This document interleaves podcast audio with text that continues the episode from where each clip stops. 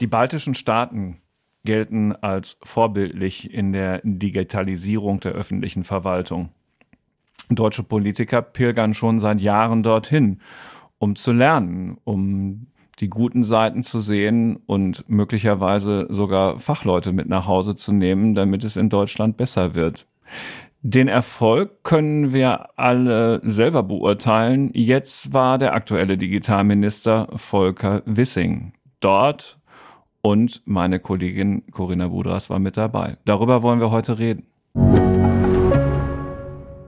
Herzlich willkommen, liebe Hörerinnen und Hörer, zu einer neuen Folge des FAZ Digitech Podcasts. Heute soll es um die Digitalisierung im Baltikum gehen, aber eben auch in Deutschland. Volker Wissing war da, meine Kollegin Corinna Budras, Wirtschaftskorrespondentin in Berlin, auch. Hallo, Corinna, schön, dass du mit im Digitech Podcast bist diese Woche.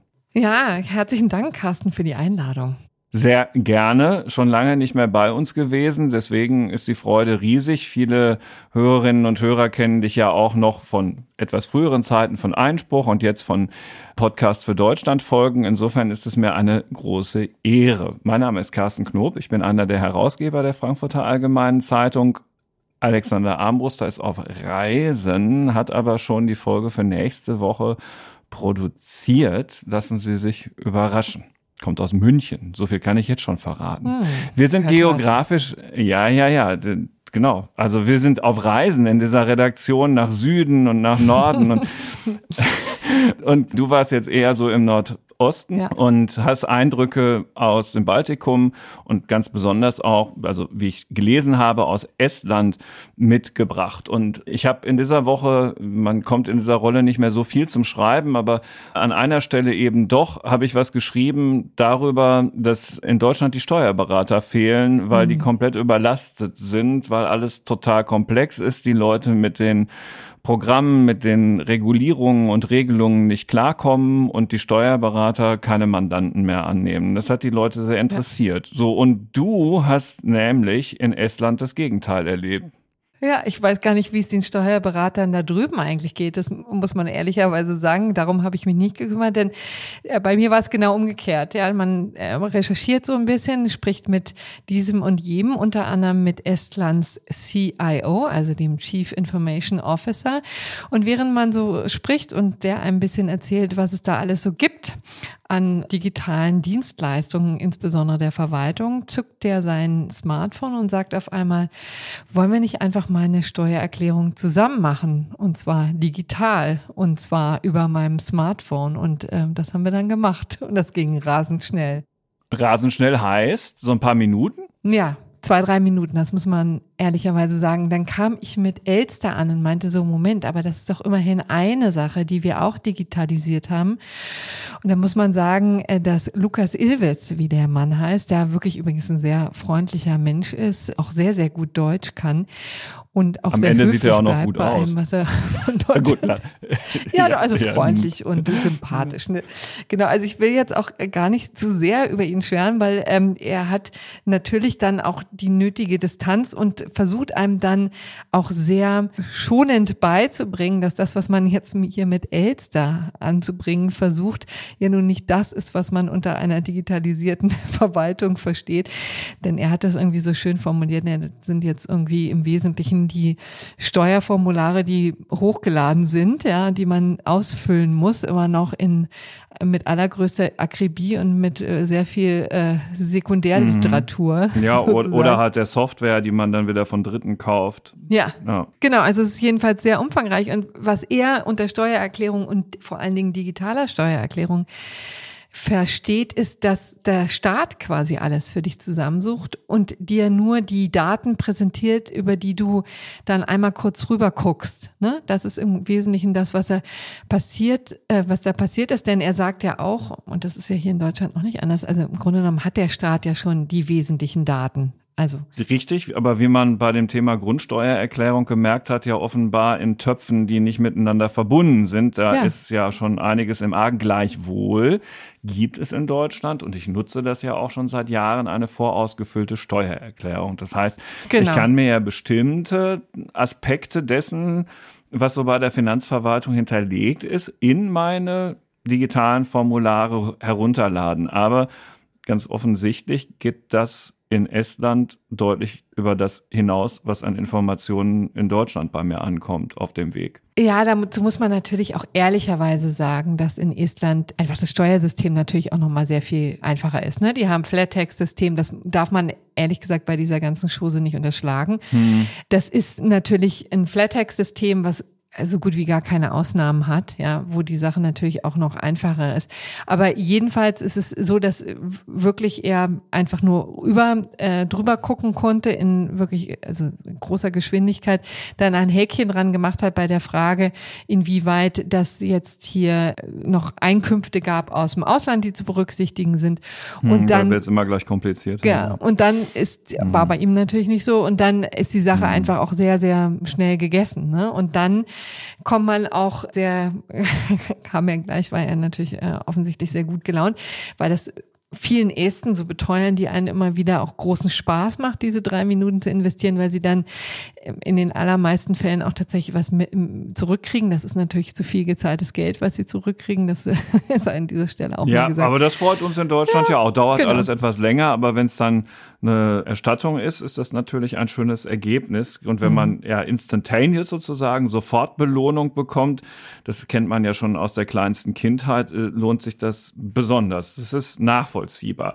Du hast aber schon ein Stichwort eingepflegt in deine Antwort, nämlich ich, ich führe das sofort ein bisschen weiter aus. In Estland ist vieles einfacher, möglicherweise auch deshalb, weil die ja nach der Wende, nach der Öffnung des Ostens, also nach der mhm. Entlassung in die, in die Selbstständigkeit, nach der Staatsgründung, ja auch auf der grünen Wiese neu ja. anfangen konnten. Und das in einer Zeit, in der das Wort Digitalisierung durchaus auch schon erfunden worden war und das hilft natürlich auch, ne? während ja. wir hier mit einem föderalistischen System mit 16 Ländern und so weiter, das ist schon alles etwas schwieriger. Hm.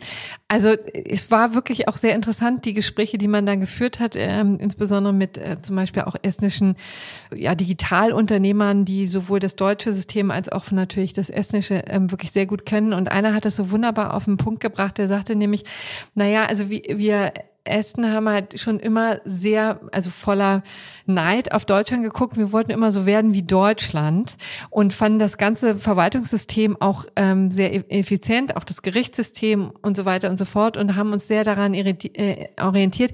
Wir haben nur nicht annähernd die Ressourcen wie Deutschland. Also wir haben nicht die eine Verwaltung, die so viel Personal hat. Wir haben nicht so viele Leute, die sich drum kümmern können. Wir haben auch nicht so viel Geld, um solche Leute, die Angestellten und so viele Beamte zu bezahlen. Deswegen mussten wir schon sehr früh auf die digitalen Varianten überwechseln, mussten sehr schnell quasi, um das, das Gleiche tun zu können, auf digitale Hilfsmittel zurückgreifen. Und das war sowohl in der Verwaltung so, als auch in der privaten Wirtschaft. Also auch die Banken können sich nicht leisten, annähernd so viele Filialen herzurichten und, äh, und, und zur Verfügung zu stellen mhm. wie hier in Deutschland. Deswegen war das sozusagen die kostensparendere, billigere Variante, die man sehr früh gewählt hat, nämlich schon Mitte der 90er Jahre, als man eben dabei war, den Staat aufzubauen. Also das Fazit, ehrlich gesagt, aus diesen Gesprächen war immer, dass Deutschland ein, ein, dass Deutschland lange Zeit einfach zu gut ging. Ja, also wir haben einfach Digitalisierung lange Zeit nicht nötig gehabt. Tja, man hat tatsächlich das Gefühl, wenn man sich schon seit vielen Jahren mit dem Thema hier beschäftigt, auch für die für die Zeitung, dass es Deutschland vielleicht immer noch nicht schlecht genug geht, damit mhm. sich äh, endlich mal etwas ändert. Jetzt haben wir ja seit einiger Zeit eine sogenannte Fortschrittsregierung ja. und ähm, da gibt es auch sowas Ähnliches wie einen Digitalminister, wenn ich das mal so sagen darf, weil eigentlich würde ich diesen Begriff gar nicht so gelten lassen, weil ein echtes Digitalministerium ist es dann ja doch nicht geworden. Und der kümmert sich ja zum Beispiel auch noch um den Verkehr und solche Dinge, der Herr Wissing. Und vor allen Dingen hatte ich mal mit dem Wirtschaftsminister der Vorgängerregierung zu tun bei der Eröffnung einer Hannover Messe. Das ist noch gar nicht so lange her. Das war nämlich während der Corona-Zeit und so ein bisschen so eine virtuelle Hannover Messe. Und der Mann hieß Altmaier und gilt ja mhm. gemeinhin jetzt als nicht so der allerbeste Wirtschaftsminister, den Deutschland jemals hatte. Aber auch das ist jetzt eben ein Nebenkriegsschauplatz. Jedenfalls hatten wir dort schon natürlich auch dasselbe Thema, eine Online-Zugangsgesetz, darüber reden wir auch noch mal, war auch damals schon klar, dass das eh nicht funktioniert. Und dann äh, hat er so salopp gesagt, naja, dann lassen wir halt Team Estland einfliegen, Herr mhm. Knob. Und so ein bisschen hat er das ja sogar gemacht. Mhm. und äh, aber gepackt haben wir es ja trotzdem nicht. Und eben diese Unternehmer, mit denen du da gesprochen hast, die haben dir jetzt ja auch gesagt, na ja, also es wird auch immer schwieriger unter den Umständen, unter denen ihr da in Deutschland arbeitet, weil das nervt ja total, überhaupt noch irgendwelche Experten von uns zu euch zu schicken, weil wir kommen ja eh nicht weiter. Ja, also das fand ich auch einen ziemlich bestürzenden Befund. Das haben die natürlich eher so dann hinter vorgehaltener Hand nach dem dritten Longdrink erzählt, ähm, dass im Grunde genommen es einfach auch wirklich unattraktiv ist, hier in Deutschland die diese öffentliche Verwaltung auf Trab zu bringen. Ja, und das liegt eben daran, wir haben jetzt schon ähm, das Onlinezugangsgesetz erwähnt. Da ist die Frist abgelaufen bis Ende 2022 sollten 575 Verwaltungsdienstleistungen digitalisiert sein. Das haben wir nur zu einem Bruchteil geschafft. Und ähm, jetzt haben wir natürlich den Effekt, dass es erstens evaluiert werden muss, woran es gelegen ha hat und zweitens jetzt ja ein Nachfolgegesetz auf den Weg gebracht werden muss, denn wir eigentlich wollen wir doch die Digitalisierung, auch wenn wir uns das, äh, auch wenn es manchmal nicht so aussieht, ja, und da stockt schon wieder vieles, ne? Also da sind jetzt auch Gelder auf Eis und so weiter und so fort. So. Ja, großartig. Also es läuft so richtig. Ich meine, Team Estland hin oder her und sag mal, du bist ja Juristin, liebe mhm. Corinna, ja. und ich, äh, ich, ich, also ich persönlich finde ja, das ist ein Zeichen, dass die deutsche Gesellschaft mit den Achseln zuckt, obwohl wir ein Gesetz haben, und ich ja. sage nochmal, wir sind in Deutschland, wo wir komplett die Latte, wo wir komplett die Latte ja. gerissen haben. Und Hessen hat ja einen neuen Justizminister bekommen vor einiger Zeit, den Herrn Posek. Das ist übrigens ein richtig guter Mann. Mhm. Und dann habe ich den äh, in seinem Ministerium in Wiesbaden besucht vor ein paar Wochen und habe ihn mal so eine Lernfrage gestellt, wie das eigentlich sein kann, dass wir in Deutschland ein Gesetz machen und dass das eigentlich keinen interessiert, dass das nicht erfüllt wird. Und dann habe ich ihn gefragt, sagen Sie mal, Herr Minister, kann ich jetzt eigentlich die Bundesrepublik Deutschland verklagen, Aha. so als Bürger? Und dann hat er gesagt, nö, so ein Gesetz ist das nicht. Ich so. fürchte, da hat er recht. Ja, ja, aus dem wird, glaube ich, auch noch was. Also so, und dann können wir uns den Kram doch auch eigentlich sparen. Naja, oder? also es ist jedenfalls, sagen wir so, ist ja gut, sich eine Frist zu setzen. Ja, damit fangen wir mal an, dass hm. es jetzt gar nicht so verkehrt war, dieses damals vor fünf Jahren, dieses Problem mal auf diese Weise anzugehen. Man darf ja nicht vergessen, also du hast sehr zu Recht gesagt, der Digitalminister ist nur ein halber Digitalminister, weil er eigentlich für die wesentlichen Dinge gar nicht zuständig ist, nämlich also Verwaltungsdigitalisierung liegt im Bundesinnenministerium und dann haben wir natürlich noch die ganzen Landesministerien, also vor allen Dingen die Innenministerien, die wiederum das auf Landesebene machen und dann noch die ganzen, die kommunale Ebene. Also da ist, sind ziemlich viele Köche, die den Brei verderben mhm. können. Damit fängt schon mal an. Das war jetzt, das OZG war so ein bisschen der Versuch, das Ganze mal zusammenzuführen und für alle ein bisschen transparenter zu machen. Aber jetzt ist natürlich auch das Scheitern transparent geworden und du hast natürlich recht. Es wundert einen ein bisschen, dass das hier viele so kalt lässt. Hast du nicht mal so schön gesagt, jedes Land kriegt die Digitalpolitik, die es verdient? ja. Ich meine, also Ach, das ist jedenfalls ein Zitat, das, das ich durch die Welt trage, auch in Estland öfter ja. mal gesagt habe. Ich meine, ich habe da immer an dich gedacht. Ich meine, ich habe es von dir geklaut. Ja, das ist ja auch von mir. Ja, äh, aber ach, äh, ja, ich, aber das muss könnte ja auch irgendwann mal besser werden, weil die Menschen erleben bei ihren Arbeitgebern ja doch dass hm. ähm, es schneller gehen muss, als es in der Politik geht. Irgendwie wollen sie es ja auch, dass es in der Verwaltung besser geht. Gut, aber Wahlen entscheiden sich an diesen Themen halt wahrscheinlich bis auf weiteres eben nicht. Das merkt man ja auf auch all den von dir genannten Ebenen, ob Kommune, Land oder Bund. Ja. Schön ist übrigens ja. im Moment, vielleicht haben wir ein aktuelles Beispiel, wo man mal sieht, wohin die Reise geht. Wir haben ja jetzt gerade die Einmalzahlung an Studierende. Ne? Also für die mhm. wird es jetzt ganz interessant. Vielleicht kann ich das nochmal kurz zusammenfassen, was sich da gerade tut. Einmalzahlung an die Studierenden, 200 Euro, ähm, nicht bar auf dem Tisch, sondern mehr digital überwiesen. Ja, aber das ist ja mal ein Riesenauf Riss. Ja, also da mhm. arbeitet die Bundesregierung und die Bundesländer schon einfach seit na, Herbst dran. Und da, das wird ein Präzedenzfall auch für die Digitalisierung in Deutschland. Da kommt nämlich die Bund-ID zum ersten Mal wirklich zu breiter, breiter Anwendung. Also es gibt in der Tat äh, jetzt schon Anmeldungen en masse, weil es jetzt zum ersten Mal ein Use Case gibt, wo die, also das ist nicht das erste Mal, ne? aber jedenfalls einen ersten größeren Use Case, wo diese Bund-ID, also diese digitale Ausweismöglichkeit im Netz, eine Rolle spielt. Da müssen sich also alle Studierenden, die diese 200 Euro auch bekommen wollen, anmelden und dann kann ab 15. Äh, wird alles noch viel komplizierter, kann werden quasi die äh, ja wird ein Zugangscode vergeben an alle diejenigen, die darauf Anspruch haben. Das zu prüfen ist natürlich auch alles nicht einfach. Und das ist jedenfalls, und dann kann es irgendwann zur Auszahlung kommen, das ist jedenfalls ein Verfahren, das rein digital abläuft. Und das bereitet auch schon an vielen Ecken und Enden Bauchschmerzen. Und insbesondere kommt auch da wieder die Klage, warum läuft denn das nur digital?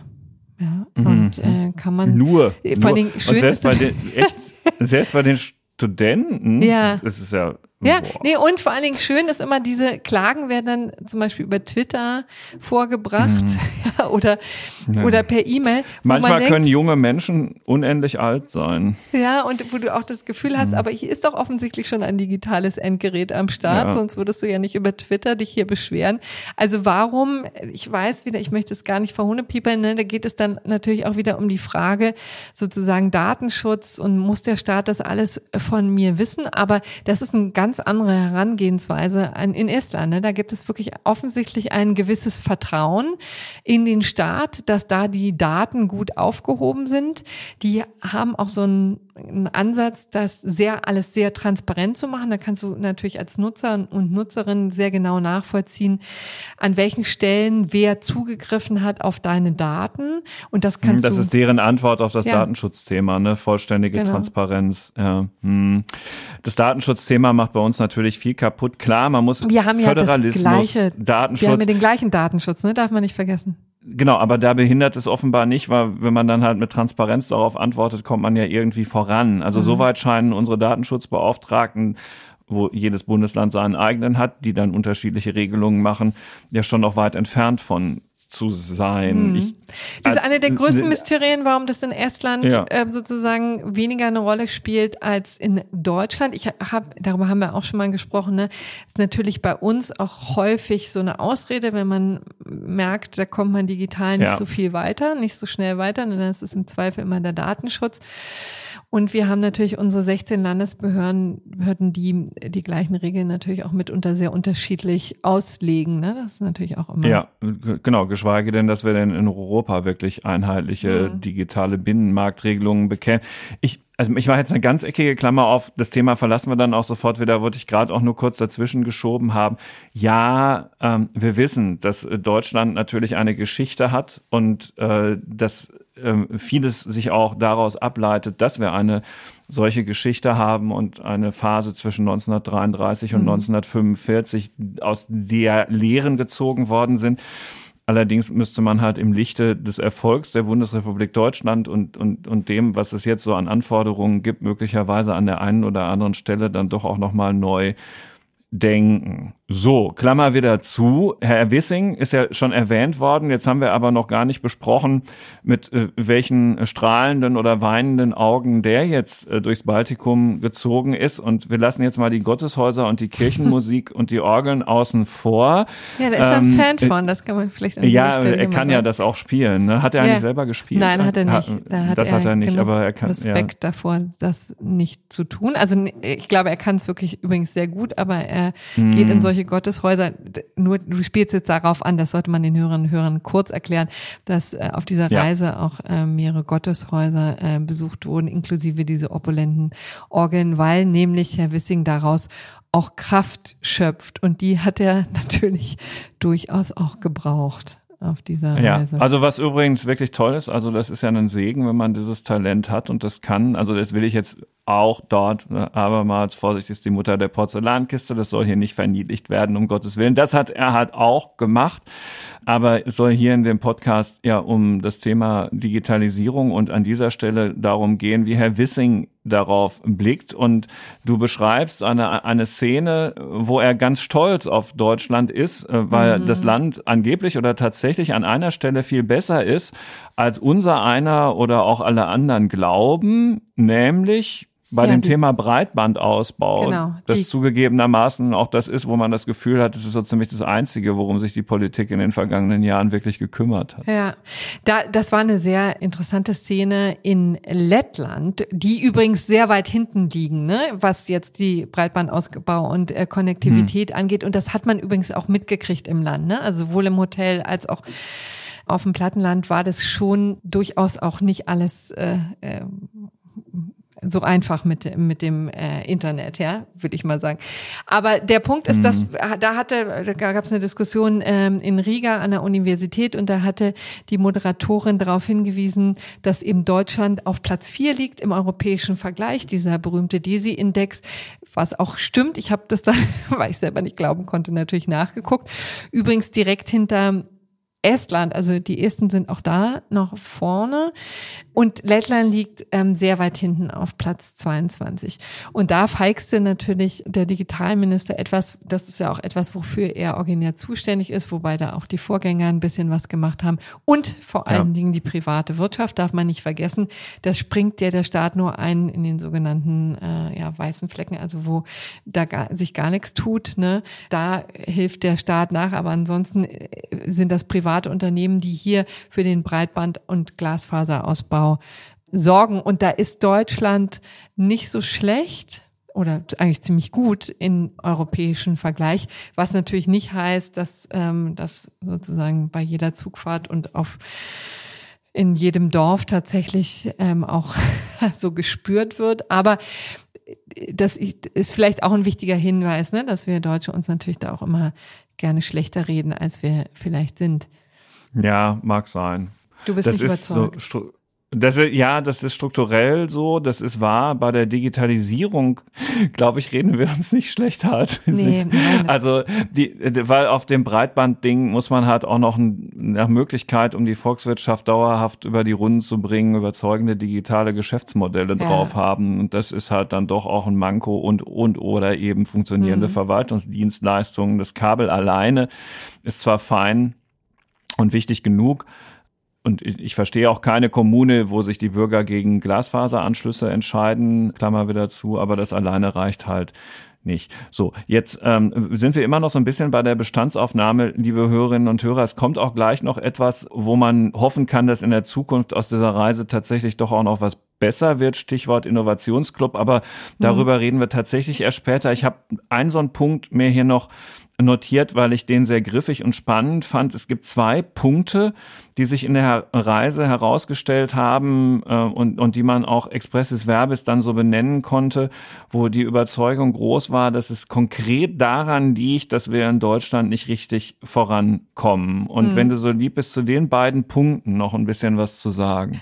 Da ist natürlich ganz wichtig die digitale Identität, ja. Also wie kann ich eigentlich mich im Netz ausweisen, ja? Wieso, woher weiß der Staat, dass ich ich bin, ja, und äh, eben Verträge abschließen kann, beziehungsweise diese Verwaltungsdienstleistungen ja, vollziehen kann. Und da mhm. hat eben Estland schon seit langer Zeit und überhaupt alle baltischen Staaten schon seit langer Zeit ein ähm, ganz pfiffiges Verfahren gefunden, das eben sehr, sehr sicher auch ist. Die Basi haben dann, Stichwort ist hier dann auch das, äh, die, das System X-Roads, das eben dafür auch dafür sorgt, dass das Ganze ähm, transparent und gleichzeitig sicher passiert. Also da kann man dann eben über auch die App sich relativ einfach ausweisen und dann sowas wie äh, ja, Kreditverträge abschließen oder überhaupt Gasverträge im Netz. Das genau. geht relativ einfach, ne? Und so dass es tatsächlich diese beiden Schritte sind. Ne? A, ich, die, äh, man weiß, ich, ich, ich bin ich hm. und, und das ist sozusagen durch meine digitale Idee ID, also mein Ausweis in irgendeiner Weise dokumentiert. Und Schritt zwei, auf das ist ja auch die Voraussetzung dafür, aber darauf aufbauend gibt es eine Möglichkeit, glasklar, rechtssicher etwas zu ja. unterschreiben und genau. dann zu sagen, äh, das ist jetzt ein Vertrag. Ja, das ist die sogenannte digitale ja. Signatur. Und dazu muss man ja. eben sagen, also wir haken ja eben an beiden Stellen, nämlich einerseits haben wir es immer noch nicht geschafft, ein einheitliches, sicheres System für die digitale Identität ja, zu finden oder zumindest zu nutzen. Wir haben ja den Online Ausweis, den digitalen Ausweis mit der Online-Funktion, der aber so gut wie kaum Anwendungsfälle findet, der da eigentlich. Ich habe tatsächlich neulich mal in einer Podiumsdiskussion die erste Leserin getroffen, die das Ding schon ja. mal eingesetzt hat. Siehst du, na herzlichen mhm. Glückwunsch. Also ähm, ja. es gibt eben relativ wenig Möglichkeiten und das war übrigens in auch in dem Baltikum sehr früh sehr anders, ne, weil eben auch da die Banken zum Beispiel auch ganz ähm, scharf drauf waren und das relativ schnell eingesetzt haben. Wir haben ja dieses Video-Ident-Verfahren hier, was unglaublich kompliziert ist. Da muss man sich mit irgendeinem Mitarbeiter per Video ja, schalten zusammen. Das ist fürchterlich. Mhm. So, und das zweite ist eben tatsächlich diese ähm, Signatur, die digitale Signatur. Und da muss man sagen, da ist einfach auch die Gesetzgebung in Deutschland hinterher. Ne? Es ist einfach an viel zu schnell, äh, viel zu vielen Stellen ist einfach noch quasi die Schriftform das Nonplusultra, also tatsächlich das Ausdrucken und ja, sein ein pa eine äh, papierbasierte ja. Und das ist natürlich äh, durchgeknallt. Ne? Also wenn du das nicht änderst, dann musst du dich nicht wundern, dass das mit der ähm, Digitalisierung nicht so richtig hinhaut. Und da gibt es eben noch viel Verbesserungsbedarf würde ich sagen. Ja, so, genau. Und jetzt hatte ich ja schon gesagt, es ist aber nicht so, dass da nur geguckt und geredet worden ist, sondern man hat auch was besprochen mhm. und vereinbart, wo Deutschland sein Gewicht, das es an bestimmten Stellen noch hat, einbringt und außerdem die baltischen Staaten ihre digitalen Erfahrungen, ihre digitale Innovationsfreude und das wiederum soll bei der EU greifen. Kannst du das noch mal ein bisschen hm. genauer erläutern? Das war eben eine Idee von Volker Wissing, der da ein Innovations Club in den, ins Leben gerufen hat. Ja, da kann man auch in der Tat so ein bisschen belächeln und gucken, was soll jetzt diese ganze Klubberei. Da hat er eben auch schon ähm, ja, Olaf Scholz den einen oder anderen Klimaclub und jetzt Sicherheitsclub ins Leben gerufen. Und das, da geht es im Wesentlichen darum, dass sich ein paar Leute zusammenschließen und so, so ein bisschen die Dinge vorantreiben. Und das ist auch die Idee, die Wissing hatte bei dem Innovationsclub. Der hat sich eben die drei Vorreiter in Europa genommen und gesagt, die sind einfach so klein und so agil und so innovationsfreudig. Die, mit denen überlege ich jetzt sozusagen, wo es hakt, wo äh, wir Standards brauchen. Es geht immer darum, sozusagen insbesondere im grenzüberschreitenden Verkehr Standards zu setzen, damit nicht jedes Land sein eigenes Süppchen kocht und dann passt nicht zusammen, sondern da sollen eben wirklich auch sehr alltagsrelevante Fragen geklärt werden. Zum Beispiel ne, grenzüberschreitende LKW Verkehr, da war ich sehr überrascht zu hören, dass die äh, Jungs und Mädels dann immer tatsächlich noch über, also hunderte Seiten ausgedruckter Dokumente mitführen müssen bei mhm. jedem Grenzübertritt. Ähm, das ist ja auch verrückt, ne, das nicht digital ja. abzuwickeln. Und da gibt's äh, tatsächlich im Baltikum schon Ideen. Und dann kommt Deutschland an und da ist wirklich Volker Wissing ziemlich pragmatisch. Der sagt, okay, vielleicht haben wir nicht die Ideen, vielleicht äh, sind wir nicht diejenigen, die die Lösung äh, anbieten, aber wir haben doch eine Stimme in Europa Europa. Wir sind die wichtigste Wirtschaftsnation und wir haben auch im Europäischen Rat und bei der europäischen Gesetzgebung genügend Gewicht. Wir werfen sozusagen das in die Waagschale und die, das Baltikum bringt die Ideen an und jetzt machen die das auf, also sehr niedrigschwellig, ne? Also tatsächlich auch arbeitskreismäßig zwischen den Ministerien und ja, werfen da die Ideen zusammen und kommen dann mit einer Vorschlagsliste um die Ecke, die sie dann der Europäischen Union überreichen und sagen, hier muss dringend was passieren. Wird man sehen, inwieweit das dann wiederum in Brüssel durchschlägt, aber ich finde, es war mal so, so ein Ansatz, der sich hören ließ, ja, wo man auch das Gefühl hat, hier mhm. werden versucht nicht Deutschland immer sozusagen äh, ein bisschen autistisch vor sich hin zu dümpeln, sondern mal rechts und links zu gucken, was eigentlich die kleineren Länder so für Ideen haben und für noch, noch weitere Dinge auf der To-Do-Liste. Ja. Ne? Also ich finde jetzt auch gegen die Idee, den Plan kann man ja gar nicht sein. Also wenn das mhm. funktioniert, ist es erfreulich. Den Versuch ist es ganz bestimmt ja wert. Kann ich auch. Wir kommen zum Schluss des äh, FAZ Digitech Podcasts in dieser Woche und in dieser Woche kann man das eigentlich nicht machen, ohne nochmal über die Ukraine gesprochen ja. zu haben, weil der Jahrestag des Überfalls auf das Land durch Russland eben auf den 24. Februar fällt. Das ist alles exakt ein Jahr her. Und einige Zeit vorher war der ukrainische Präsident Wladimir Zelensky eben auch auf Baltikum-Reise, konkret äh, auch in Estland. Und ja, also der hat sich da was abgeguckt und das hilft den Ukrainern jetzt tatsächlich auch hm. in diesem Krieg, Corinna. Das finde ich ist noch eine interessante Geschichte zum Abschluss. Ja, das fand ich ehrlich gesagt auch irre zu hören, denn Zelensky in 2019 war da in Estland und hat wirklich relativ ungeniert gesagt, genau, das möchte ich auch haben, bitte mach das. Und der kannte, kannte es offensichtlich einfacher machen, als Wissing das kann und hat wirklich in Windeseile das äh, quasi ein vergleichbares System auch mit der, mit dem ganzen, mit der Plattform äh, äh, Crossroads da installieren lassen, das sogar noch weitergeführt dadurch, dass es jetzt eine App-Version gibt, also eine mobile Version, im Gegensatz zu der Browser-Version aus Estland, mhm.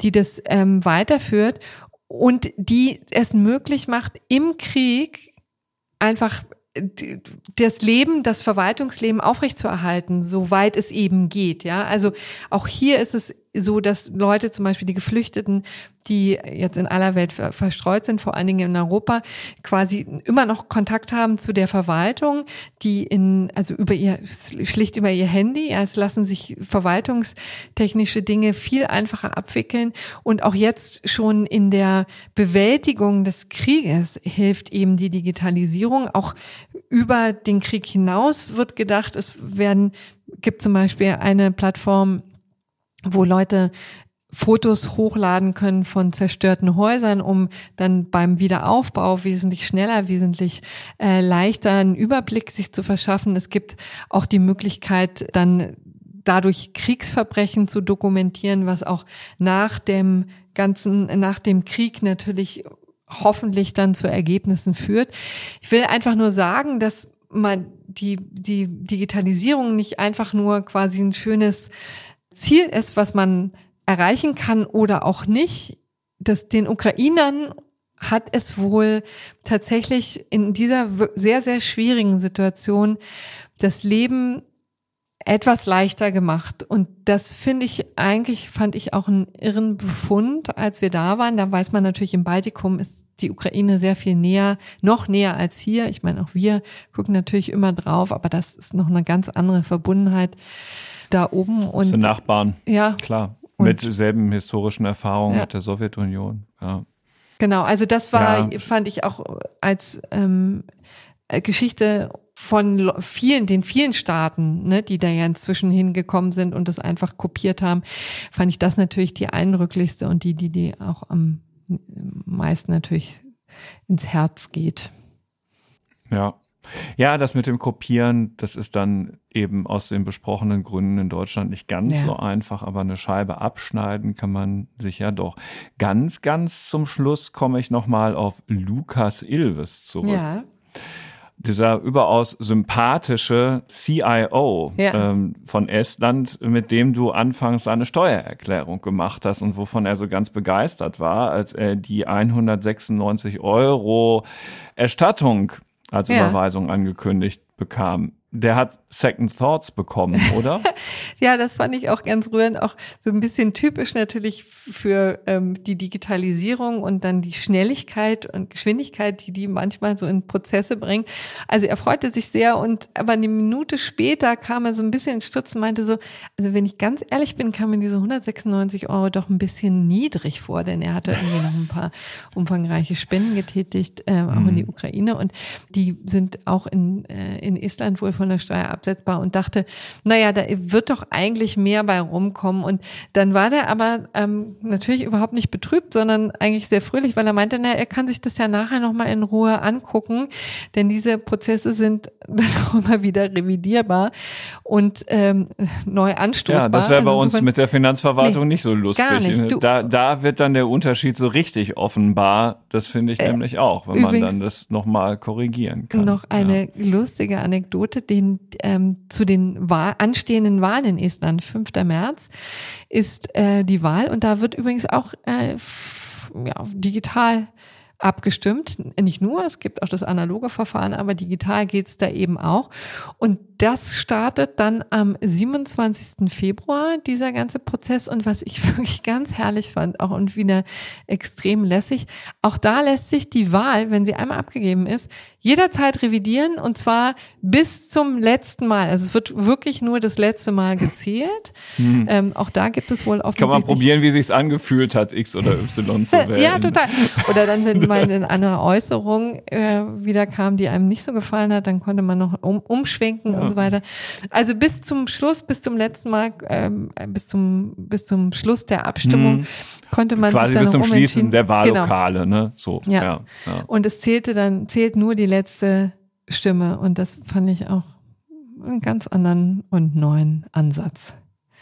Habe ich auch noch nie gehört. Am 5. Ja. März ist auch der erste Wahlgang für den neuen Oberbürgermeister in Frankfurt. Ich ja. kenne ein Thema, das dabei praktisch überhaupt gar keine Rolle spielt. Liebe ah. Hörerinnen und Hörer, Sie ahnen es.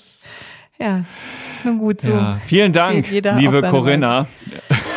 genau, so. Vielen Dank, liebe Corinna, für deine Zeit. Ganz herzliche Grüße nach Berlin. Toll, dass du für uns im Baltikum warst. Vielleicht machst du daraus ja auch noch mal etwas mehr, eine Reportage oder so zum Hören. Ich bin gespannt, drück die Daumen. Wäre schön, wenn das auch noch klappte. Das äh, bekommen wir dann ja auf den FAZ-Plattformen auch noch mit. Sie, liebe Hörerinnen und Hörer, können natürlich zwischendurch die FAZ Digitech App nutzen, wo sie die Informationen rund um die Digitalisierung, aber auch die Mobilität, dafür ist Herr Wissing ja auch zuständig, jederzeit abrufen können, weil unser Technik- und Motorteam daran auch mitarbeitet. Und selbstverständlich sind alle Podcasts von FAZ Digitech auch in dieser App enthalten.